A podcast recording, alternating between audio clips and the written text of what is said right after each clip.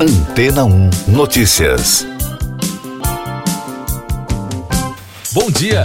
O trabalho de cientistas em busca de uma gasolina sustentável e ecológica ganhou a atenção do mundo em meio à invasão da Ucrânia pela Rússia e seus efeitos colaterais, como a alta dos preços dos combustíveis, um grande boicote ao óleo russo e a preparação das montadoras para a produção de carros elétricos, considerados substitutos naturais para veículos movidos por derivados do petróleo. Segundo especialistas, uma das vantagens da e-fuel é que ela dará uma sobrevida aos veículos a combustão sem a dependência de petróleo, porque a produção da gasolina sintética utiliza como matéria-prima hidrogênio e o dióxido de carbono da atmosfera. Uma reportagem do portal UOL destacou nesta semana o combustível sem petróleo. Empresas alemãs como Audi, Bosch e Porsche, além do governo alemão, têm investido nessa tecnologia. A Porsche, por exemplo, construiu em parceria com a Siemens Energy a primeira fábrica para a produção do e-fuel em Ponta Arenas, no Chile.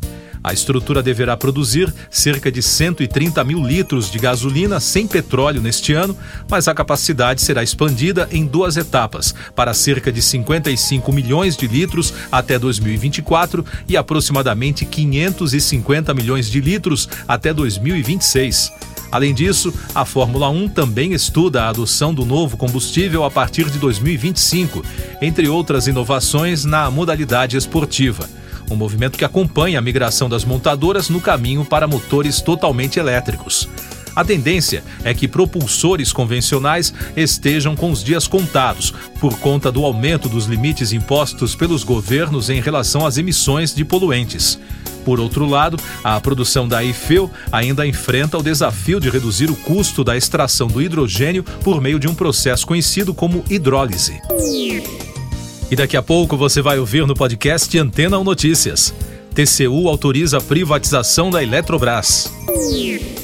Toffoli rejeita pedido de Bolsonaro para investigar Alexandre de Moraes. Partidos definem Simone Tebet como pré-candidata presidencial. Nome ainda precisa ser confirmado. O Tribunal de Contas da União aprovou a privatização da Eletrobras no início da noite de quarta-feira. Entre os integrantes do tribunal, apenas o ministro Vital do Rego foi contrário ao processo de venda do controle da estatal. A aprovação libera o governo lançar o edital para a venda de ações da companhia. O ministro Dias Toffoli do Supremo Tribunal Federal rejeitou o pedido do presidente da República, Jair Bolsonaro, para investigar o ministro Alexandre de Moraes por suposto abuso de autoridade. Na decisão, Toffoli avaliou que fatos narrados na ação não constituem crime e, além disso, o fato de o ministro ser o relator do inquérito das fake news não é motivo para concluir que teria algum interesse específico. O presidente apresentou na Procuradoria-Geral da República o mesmo pedido de investigação contra Moraes após a decisão de Toffoli. A base do texto enviado para o Procurador-Geral Augusto Aras é a mesma notícia crime protocolada na última terça-feira na corte pelo advogado Eduardo Magalhães, que representa Bolsonaro. Eleições 2022.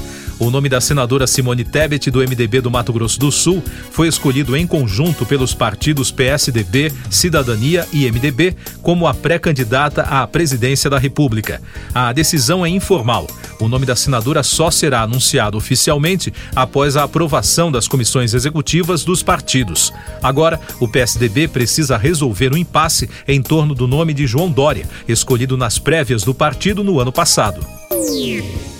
Eu sou João Carlos Santana e você está ouvindo o podcast Antena 1 Notícias, com destaques internacionais. A Comissão Interamericana de Direitos Humanos solicitou à Corte Interamericana de Direitos Humanos ações urgentes para garantir a proteção dos povos indígenas do Brasil.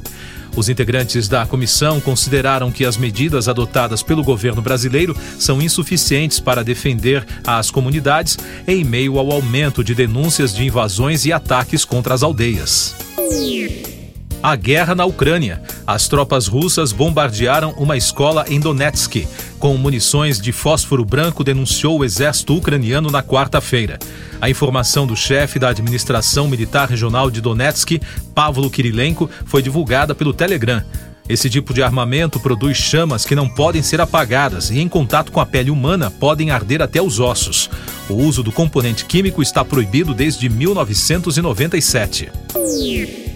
Nos Estados Unidos, veteranos do exército americano foram orientados a manterem segredo após avistarem um OVNI na península do Sinai. A revelação faz parte das primeiras audiências da Câmara dos Estados Unidos sobre os objetos. Segundo a imprensa britânica, um dos depoentes acredita que o OVNI era de origem não humana. Para especialistas, as declarações mostram desinteresse dos militares dos Estados Unidos em levar os avistamentos a sério. Mais destaques nacionais: os números da Covid no Brasil. O país registrou na quarta-feira 99 mortes pela doença em 24 horas, totalizando mais de 665.300 óbitos desde o início da crise. A média móvel nos últimos sete dias é de 116, com tendência de alta. Também foram notificados mais de 12.700 novos casos, somando mais de 30 milhões e 700 mil. Com isso, a média móvel de infecções no mesmo período de sete dias foi a 17.600, indicando tendência de alta.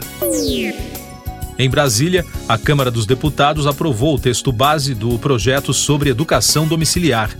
O texto altera a Lei de Diretrizes e Bases da Educação para admitir ensino domiciliar na educação básica. Para a oposição, a medida é equivocada.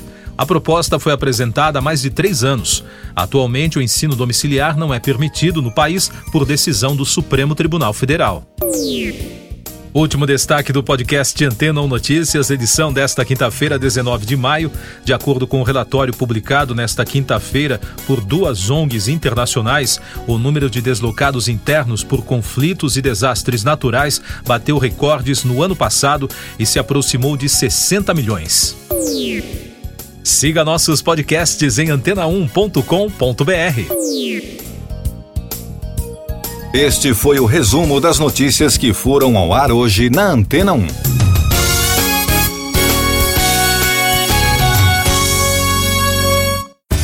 Depois de tanto conteúdo legal, que tal se hidratar com água rocha branca? O consumo regular de água durante o dia traz benefícios para a saúde, como, por exemplo, manter a pele bonita e hidratada. Rocha Branca, da fonte direto para a sua casa. Depois de tanto conteúdo legal, que tal se hidratar com água rocha branca? O consumo regular de água durante o dia traz benefícios para a saúde, como, por exemplo, manter a pele bonita e hidratada. Rocha Branca, da fonte direto para sua casa.